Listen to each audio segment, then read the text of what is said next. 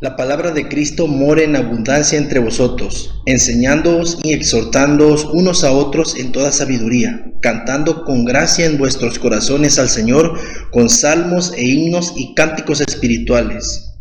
Muy buenos días, amados hermanos. Nos es grato saludarles una vez más. Somos Iglesia El Mesías Cuatza y vamos a iniciar en esta hora el culto de honra y gloria a nuestro Dios. Y ahí donde está en su hogar, le pedimos que este, tenga actitud de oración y vamos a elevar una palabra de oración al Señor.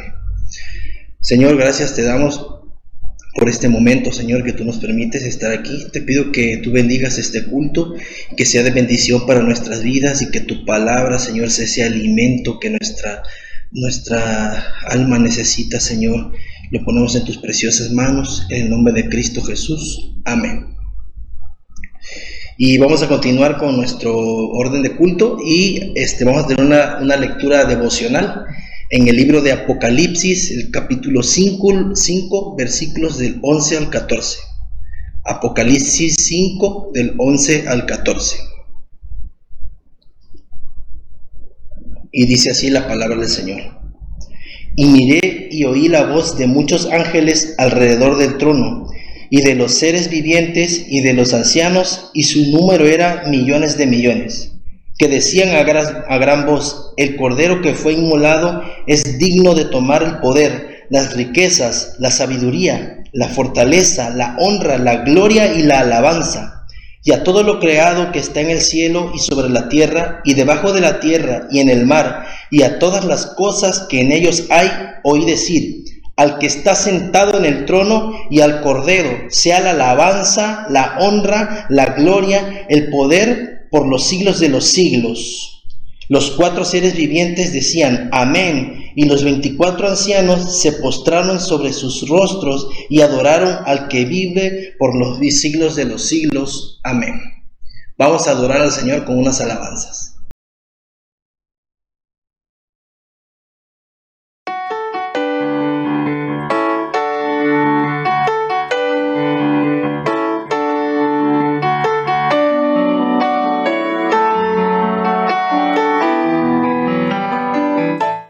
Tuyo es el reino,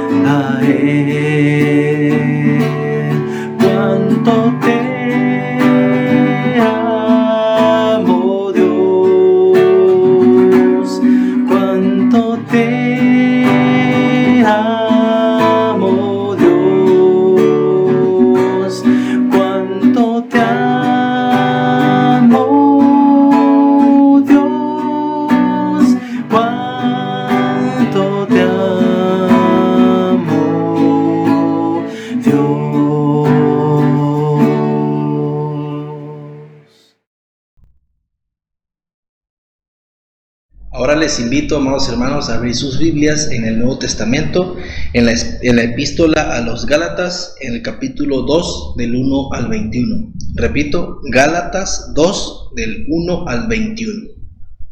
Y dice así la palabra del Señor. Después, pasados 14 años, subí otra vez a Jerusalén con Bernabé, llevando también conmigo a Tito. Pero subí según una revelación y no para correr o haber corrido en vano. Expuse en privado a los que tenían cierta reputación el evangelio que predico entre los gentiles. Mas ni aun Tito, que estaba conmigo, con todo y ser griego, fue obligado a circuncidarse. Y esto a pesar de los falsos hermanos introducidos a escondidas, que entraban para espiar nuestra libertad que tenemos en Cristo Jesús para reducirnos a esclavitud, a los cuales ni por un momento accedimos a someternos, porque la verdad del Evangelio permaneciese con vosotros. Pero de los que tenían reputación de ser algo, lo que hayan sido en otro tiempo, nada me importa. Dios no hace acepción de personas. A mí, pues, los que de reputación nada nuevo me comunicaron. Antes, por el contrario, como, como vieron que me había sido encomendado el Evangelio de la incircuncisión, como a Pedro el de la circuncisión, pues el que actuó en Pedro para ser apostolado de la circuncisión, también actuó en mí para con los gentiles. Y reconociendo la gracia que me había sido dada Jacobo, Cefas y Juan, que eran considerados como columnas, nos dieron a mí y a Bernabé la diestra en señal de compañerismo, para que nosotros fuésemos a los gentiles y ellos a la circuncisión. Solamente nos pidieron que nos acordásemos de los pobres, lo cual también procuré con diligencia hacer. Pero cuando Pedro, cuando Pedro vino a Antioquía, le resistí cara a cara porque era de condenar. Pues antes que viniesen algunos de parte de Jacobo, comía con los gentiles, pero después que vinieron se retraía y se apartaba porque tenía miedo de los de la circuncisión. Y en su simulación participaban también los otros judíos, de tal manera que aún Bernabé fue también arrastrado por la hipocresía de ellos. Pero cuando vi que no andaban rectamente conforme a la verdad del Evangelio, dije a Pedro delante de todos, si tú, siendo judío, vives como gentiles y no como judío, ¿por qué obligas a los gentiles a judaizar? Entonces, judíos de nacimiento y no pecadores de entre los gentiles, sabiendo que el hombre no es justificado por las obras de la ley, sino por la fe de Jesucristo, nosotros hemos sido en Jesucristo para ser justificado por la fe de Cristo y no por las obras de la ley, por cuanto por las obras de la ley nadie será justificado. Y si buscando ser justificados en Cristo, también nosotros somos hallados pecadores, ¿es por eso Cristo ministro de pecado? En ninguna manera. Porque si las cosas que destruí, las mismas vuelvo a edificar, transgresor me hago. Porque yo por la ley soy muerto para la ley, a fin de vivir para Dios. Con Cristo estoy juntamente crucificado, y ya no vivo yo, mas Cristo vive en mí. Y lo que ahora, ahora vivo en la carne, lo vivo en la fe del Hijo de Dios, el cual me amó y se entregó a sí mismo por mí. No desecho la gracia de Dios, pues si por ley fuese la justicia, entonces por demás murió Cristo. Ahora dejemos la predicación de la palabra en manos de nuestro pastor Oscar Santa Cruz Olivares. Bendito sea el Dios y Padre de nuestro Señor Jesucristo, que nos concede cada domingo estudiar juntos la palabra de Dios. Y en este caso hemos recorrido el Nuevo Testamento. Nos encontramos en la epístola a los Gálatas en su capítulo 2. La semana pasada comprobamos que el Evangelio que presenta Pablo y los apóstoles es la disrupción espiritual de Dios en la historia de la humanidad. Y hoy hablaremos acerca de la fluidez intrínseca que tiene el Evangelio. Este es el título del mensaje, la primera diapositiva. Fluidez espiritual del Evangelio de Cristo. Algo que fluye como el agua en un río es algo que no se detiene, al contrario, que se va expandiendo y tiende a, superar obstáculos o barreras. La dirección de la vida de Pablo dio un giro repentino y total. Cuando él iba a Jerusalén, de, perdón, venía de Jerusalén, camino a Damasco, para perseguir a los cristianos, fue confrontado por Cristo mismo. El Señor resucitado se le apareció con un cuerpo glorificado y este dramático suceso está relatado en el libro de los Hechos en su capítulo 9. De ese encuentro, Pablo se convirtió del principal perseguidor del cristianismo a su más grande misionero y defensor. En esta epístola, Pablo defiende su ministerio ante los falsos maestros legalistas, judaizantes, y expone que el Evangelio del Señor Jesucristo es suficiente para salvar a todo el que cree, tanto a gentiles como a judíos, sin necesidad de prácticas judaizantes del Antiguo Testamento. El primer punto que quiero que veamos, la siguiente diapositiva, es conéctate permanentemente a la fuente. Si algo está saliendo mal en tu vida, si algo está mal en tu matrimonio, si algo está mal en tu negocio, si algo está mal en lo que sea, en tu familia, conéctate permanentemente a la fuente. Como pastor he encontrado muchas deficiencias en, varias iglesias en las que he estado, de las personas que no saben conectarse con Dios, volver a la fuente, volver a la palabra, volver al primer amor. Al parecer, Pablo describe su viaje a una reunión o lo que se llama el concilio de Jerusalén en los primeros dos versículos de este capítulo 2. Dice, después pasados 14 años subí otra vez a Jerusalén con Bernabé, llevando también conmigo a Tito, pero subí según una revelación y para no correr o haber corrido en vano, expuse en privado a los que tenían cierta reputación, es decir, a los líderes de la iglesia, el evangelio que predico entre los gentiles. Este viaje a Jerusalén y este concilio está narrado en el libro de los Hechos, en su capítulo 15, de los versículos 1 al 6. Yo quiero que leamos ahí. Dice, algunos que habían llegado de Judea a Antioquía se pusieron a enseñar a los hermanos. A menos que ustedes se circunciden conforme a la tradición de Moisés, no pueden ser salvos. Y eso desató un altercado y un serio debate de Pablo y Bernabé contra ellos. Y la gente de Jerusalén, los líderes, decidieron que Pablo y Bernabé y otros creyentes fueran a Jerusalén para tratar este asunto con los apóstoles y los ancianos. Así que fueron enviados por la iglesia de Antioquía y al pasar por Fenicia y Samaria contaron cómo se habían convertido los gentiles. Estas noticias llenaron de alegría a todos los creyentes. Pero al llegar a Jerusalén fueron muy bien recibidos tanto por la iglesia como por los apóstoles y los ancianos, a quienes informaron de todo lo que Dios había hecho por medio de ellos. Y entonces, dice el versículo 5 de Hechos 15, intervinieron algunos creyentes que pertenecían a la secta de los fariseos y afirmaron, es necesario circuncidar a los gentiles y exigirles que obedezcan la ley de Moisés. Versículo 6, Hechos 15, 6, subrayalo en tu Biblia. Los apóstoles y los ancianos se reunieron, para examinar este asunto. ¿Y sabes a qué, a qué conclusión llegaron? Que no era necesario. Así que la epístola se escribió después del año 49, cuando los eruditos creen se llevó a cabo esta reunión o concilio en Jerusalén. De los versículos 3 al 5, dice que ni aun Tito fue obligado, con todo y ser griego, a circuncidarse.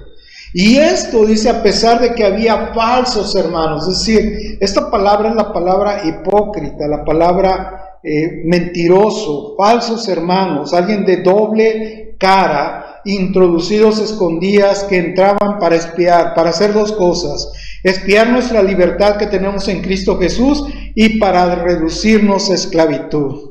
Y dice Pablo, a ellos ni siquiera, ni por un momento, acudimos a someternos. Este es un asunto grave que podía impedir el flujo del Evangelio el legalismo judaizante. Quiero que le des la importancia, porque algunas personas me preguntan sobre estas prácticas judaizantes que están hoy de nuevo de moda en diferentes iglesias y pretenden ser más espirituales con esas prácticas, hablando de cosas que ni conocen, como dice el apóstol, de personas que ni conocen, de cosas que están en la Biblia y que solamente han de ser discernidas espiritualmente conforme a la verdad de la palabra. Pablo dice que fueron espiados por personas que pertenecían a la secta de los fariseos y de ninguna manera accedieron a someterse a ellos por estar comprometida la verdad del Evangelio.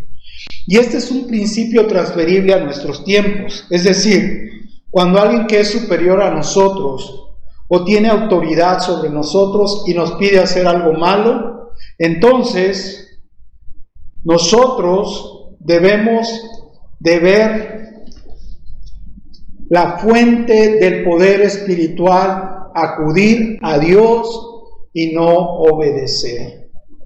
Y eso es bien importante hoy en día.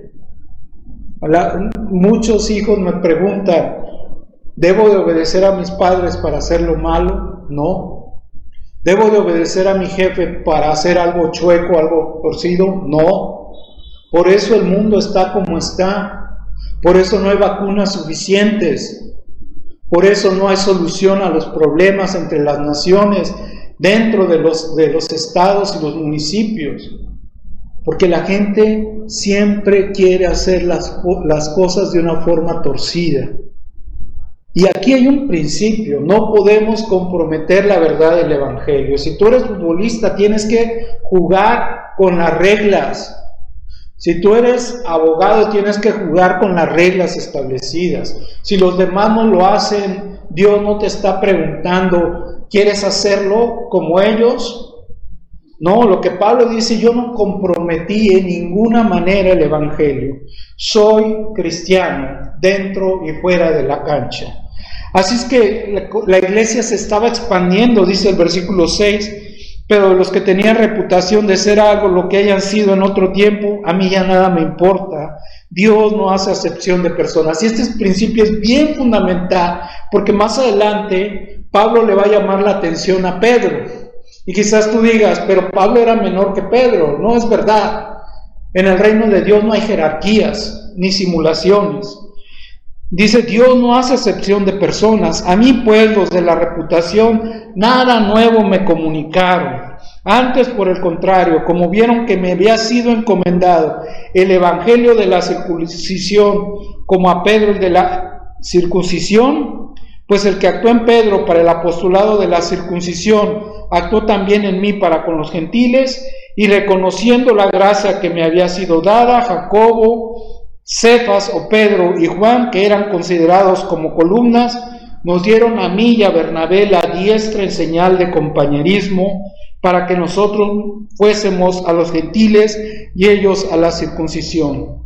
Solamente nos pidieron que nos acordásemos de los pobres, lo cual también procuré con diligencia hacer. Básicamente, lo que como ellos cuidaban a la iglesia, lo primero que veían era la gracia de Dios porque esta es la fuente de donde surge todo, esta es la fuente de donde el río parte, de donde vienen las aguas, la gracia de Dios. Si algo no está bien o no está seguro, vuelve a la fuente. En 2 de Pedro 3:18 dice, más bien crezcan en la gracia y en el conocimiento de nuestro Señor y Salvador Jesucristo. A Él sea gloria ahora y para siempre. Amén. Crezcan en la gracia, en ese fluir, vayan a la fuente si no estás seguro. Porque hay que ver la gracia de Dios y contemplar y conocer a Jesucristo. Este conocimiento del Señor va a traer decisión, voluntad, correcta a nuestras vidas. Lo segundo, como ellos cuidaban a la iglesia, era reconociendo al mismo Dios. No es que había dos dioses o dioses diferentes para los de la circuncisión y de los de, la incircuncisión, para los eh, judíos y para los gentiles. No, es el mismo Dios. Él faculta a Pedro para predicar a los judíos. Bien, Pablo dice aquí, ellos reconocieron que Dios nos había facultado para predicar el Evangelio a los gentiles. Así es que Dios es el que, el que faculta a los mensajeros y crea esas comunidades tan diversas y hermosas que forman la iglesia universal. En la mesa, cuando te sientas con tus hijos y los contemplas uno a uno, yo tengo tres, los veo y, pienso en mi corazón, qué diferentes son los tres. Qué diferente es David, qué diferente es Hannah, qué diferente es Israel. Pero los tres tienen en común que son mis hijos. Así es Dios. Dios tiene hijos de diferentes formas. No son exactamente iguales. Y cada uno de ellos tiene al mismo Dios. Y en tercer lugar, cuidaban a la iglesia trabajando por los pobres. Les encargaron que se acordaran de los pobres, que sirvieran a los pobres. Esa es la misión de la iglesia. No es tener posesiones, no es prosperar por prosperar, sino llevar esa riqueza a los que menos tienen. Tim Keller en su libro Generous Justice escribió, a la medida que el Evangelio forma tu vida, te identificarás con los que tienen necesidad. Si el Evangelio está formando tu vida, te identificarás con los que tienen más necesidad. Verás sus ropas andrajosas y pensarás, toda mi justicia es un trapo sucio, pero en Cristo podemos estar vestidos en ropas de justicia. Amén. En segundo lugar, el segundo punto es no simules porque así no hay flujo sin Cristo. Y es la siguiente diapositiva. La autoridad de la iglesia es espiritual y como he dicho antes, no hay privilegios, no hay distinción entre las personas, no hay jerarquías, tampoco hay simulación entre sus miembros. Y dice aquí que cuando Pablo vio a Pedro, que vino a Antioquía y, le, y dice, le resistí cara a cara porque era de condenar. Antes que viniesen algunos de parte de Jacobo, comía con los gentiles, Pero después que vinieron, se retraía y se apartaba, ya no quería sus gorditas de chicharrón, ya no que comía con ellos porque tenía miedo de los de la circuncisión. Y en su simulación, nota esa palabra, simulación, participaban también nosotros judíos, de tal manera que aún Bernabé, el buen Bernabé, fue también arrastrado por la hipocresía. ¿Ves la misma palabra, simulación, hipocresía? Pero cuando vi que no andaban rectamente conforme a la verdad del Evangelio, ¿ves? Lo que no comprometió Pablo fue la verdad del Evangelio. Y gracias a que no comprometió la verdad, él puede afrontar, confrontar a Pedro en su equivocación. Si tú, siendo judío, le dijo a Pedro, vives como los gentiles y no como judío, ¿por qué obligas a los gentiles a judaizar? La autoridad pues de la iglesia es así. La hipocresía detiene el fluir del Espíritu Santo en nuestras vidas. Anota eso. Si hay hipocresía, si hay simulación en tu vida, no creas que vas a recibir el don del Espíritu Santo, ni vas a tener el fruto del Espíritu Santo en tu vida. Al contrario, vas a estar estancado constantemente. En los versículos 15 al 17, Pablo no deja dudas, vuelve a exponer el Evangelio. Por si alguien no estaba seguro, entonces en el versículo 15 lo voy a leer, dice, nosotros judíos de nacimiento y no pecadores entre los gentiles. La palabra aquí pecadores se aplica a los gentiles, pero se refiere a que no tenían las promesas y el pacto y la ley. Pero en el versículo 17 dice, y si buscando ser justificados en Cristo, también nosotros, judíos, somos hallados qué? Pecadores. Es decir, lo que Pablo está haciendo es un quiasme. Tanto judíos como gentiles son pecadores. Y este es el Evangelio, versículo 16. Sabiendo que el hombre no es justificado por las obras de la ley, sino por la fe de Jesucristo, nosotros también hemos creído en Jesucristo. Son dos verbos que son activos, saber y creer. Lo demás es pasivo. Somos justificados por Jesucristo.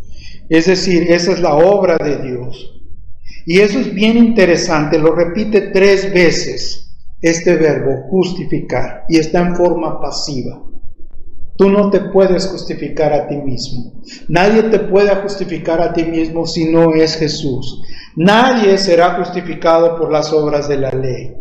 En ningún tribunal judío romano sería posible, mucho menos en el cielo, en el trono celestial, porque el delito es grave y merece la muerte. La paga del pecado es la muerte.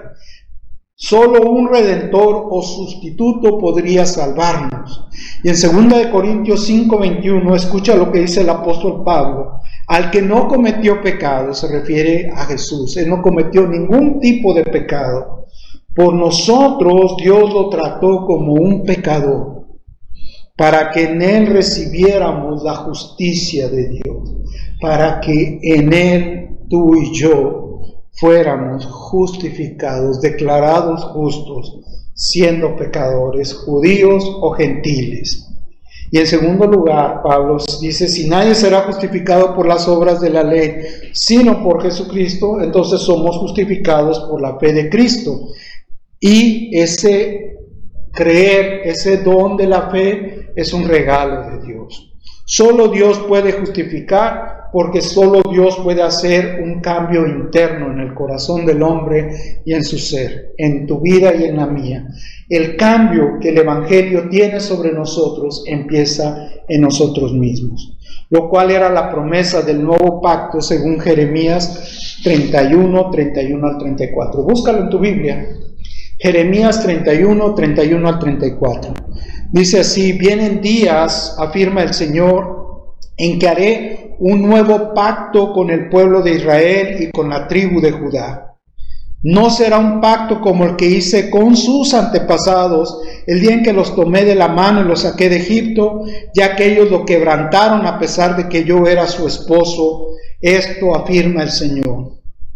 Y este es el pacto que después de aquel tiempo haré con el pueblo de Israel. Afirma el Señor. Pondré mi ley en su mente y la escribiré en su corazón. Yo seré su Dios y ellos serán mi pueblo.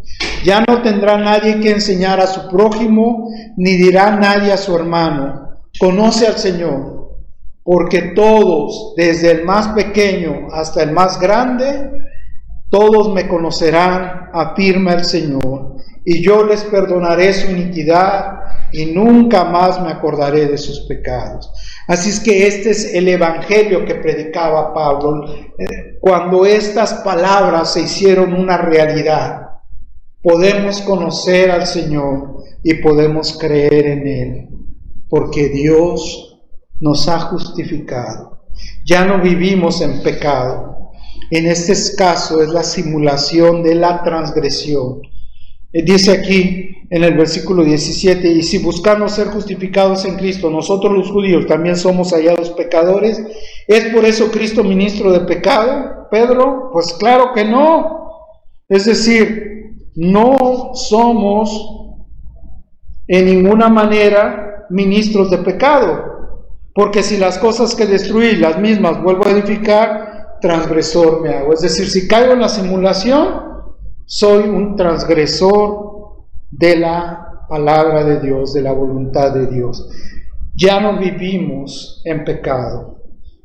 Y Juan 8, 34 al 36, Jesús dijo, ciertamente les aseguro que todo el que peca es esclavo del pecado. Eso dijo Jesús. Ahora bien, el esclavo no se queda para siempre, pero el hijo sí se queda en la familia para siempre. El esclavo se va de la familia, pero el hijo se queda en ella para siempre. Así que si el hijo los libera, serán verdaderamente libres. Si el Hijo os libertare, serán verdaderamente libres, verdaderamente libres. Es lo que Dios ofrece por medio de la gracia y no por las obras de la ley de Moisés. La fe es un regalo de Dios. Todo empieza dentro de uno, pero no se detiene porque ese es el flujo del Evangelio. Cristo hace que eso se expanda más y más. llegamos a la conclusión, la última diapositiva. Los versículos 19 al 21 dicen, porque yo por la ley soy muerto para la ley a fin de vivir para Dios. La primera afirmación es una afirmación muy categórica. Para no caer en la simulación y no venir a ser estorbo, como dice 1 de Corintios 9, 24 al 27, no saben que en una carrera todos los corredores compiten, pero solamente uno obtiene el premio. Corran ustedes pues de tal modo que lo obtengan, que obtengan el triunfo, el premio, la victoria. Todos los deportistas se entrenan con mucha disciplina para ganar y ellos lo hacen, dice el apóstol Pablo, para obtener un premio que se echa a perder. Nosotros, en cambio, por uno que dura para siempre.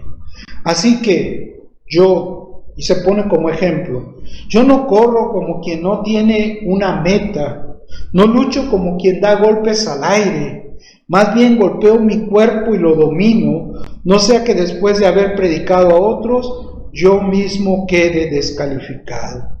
El efecto del Evangelio en mí es lo que habla el apóstol Pablo. Yo estoy muerto para la ley a fin de vivir para Dios. Yo estoy muerto. ¿Cuántos podemos decir esto? Estoy muerto a los delitos, a los pecados, a, los deseos de la carne. Dios ha traído el Evangelio y ese Evangelio me ha librado. Yo estoy muerto. Y dice, y estoy crucificado con Cristo. Y ya no vivo yo, mas vive Cristo en mí. En segundo lugar, no solamente estoy muerto, sino que Cristo vive en mí. O sea, sí tengo vida, pero la vida es la vida de Cristo. Y en tercer lugar dice, no desecho la gracia de Dios, porque si la, por la ley fuese la justicia, entonces por demás murió Cristo. Y es lo que está diciendo Pablo, es siempre abrazaré la gracia de Dios. El Evangelio es el Evangelio de la gracia de Dios. Los siguientes capítulos que te invito a leer, vamos a ver cómo la gracia de Dios irrumpe para acomodar los asuntos de estas iglesias en Galacia. Por último, yo quiero leer Efesios 1, 3 al 6. Yo quiero que me acompañes a la epístola del apóstol Pablo a los Efesios en los capítulos, en el capítulo 3, 1, eh, perdón, de los versículos 3 a 6. ¿Cómo conocer la gracia de Dios?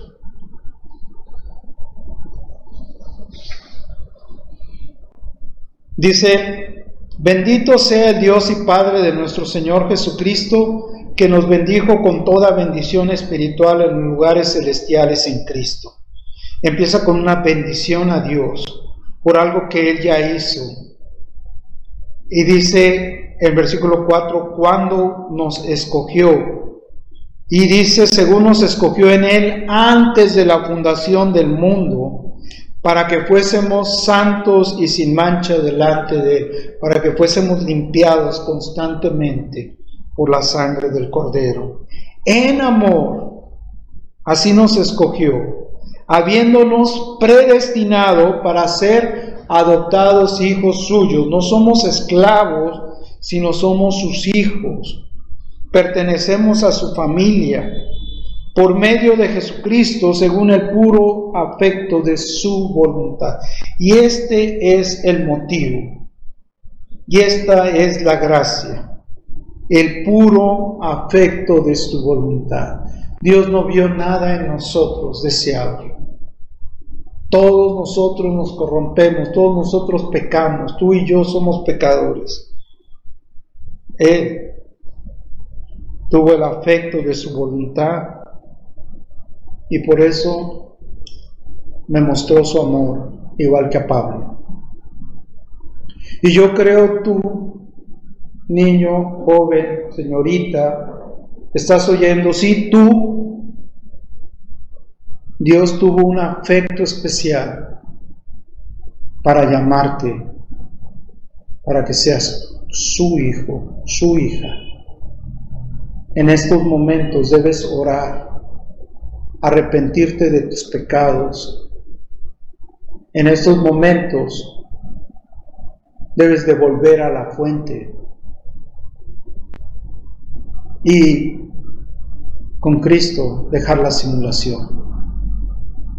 Duélate lo que te duela, habla con sinceridad, porque si no hablas con la verdad no tienes libertad para moverte.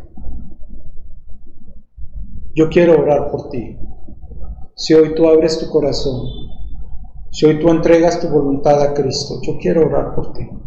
Somos hermanos. Señor, gracias por esta palabra que nos has dado, gracias por este capítulo hermoso de Gálatas 2. Nosotros vemos cómo fluye el Evangelio y cómo no se detuvo en, Jerusalén, en el concilio, sino que al contrario le dieron la diestra a, a estos hermanos para que siguieran predicando el Evangelio por todo el imperio romano, Señor. Así también hoy vemos que la iglesia tuya está creciendo y creciendo y expandiéndose, Señor, pero lamentablemente vemos que en algunos lugares se ha detenido el crecimiento debido al legalismo, Señor, debido al ritualismo, debido a los movimientos que buscan solamente lo nuevo y no te buscan a ti, Señor, que no estudian la palabra, Señor, que no estudian el Evangelio y no lo predican con verdad, Señor. Han caído en la simulación de este mundo, se han transformado en seres, Señor, que, Padre, solamente eh, están anunciados aquí mismo en la palabra como gente que se ha apartado, Señor. Pero te pido que su corazón vuelva a ti.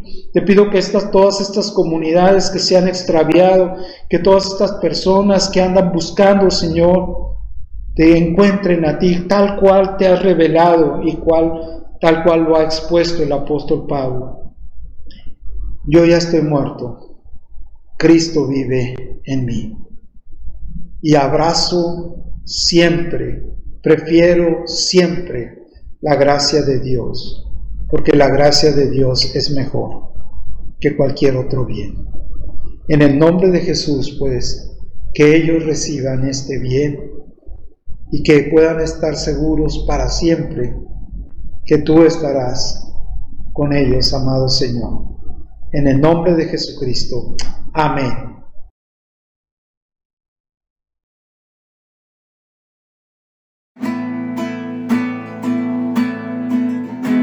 Jesús es mi rey soberano, mi gozo es cantar su loor, es rey y me ve cual hermano, es rey y me imparte su amor, dejando su trono de gloria, me vino a sacar de la escoria. Y yo soy feliz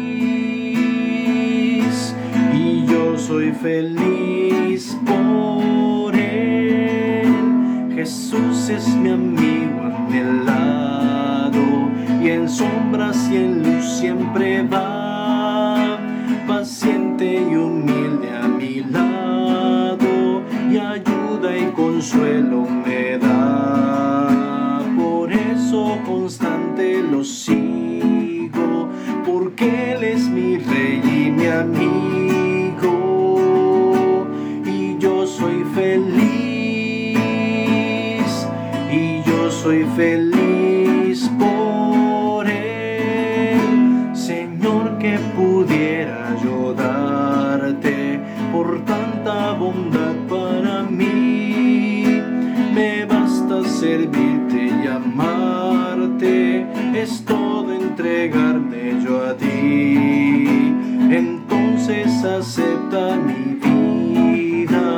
A ti solo queda rendir yo soy feliz y yo soy feliz por ti.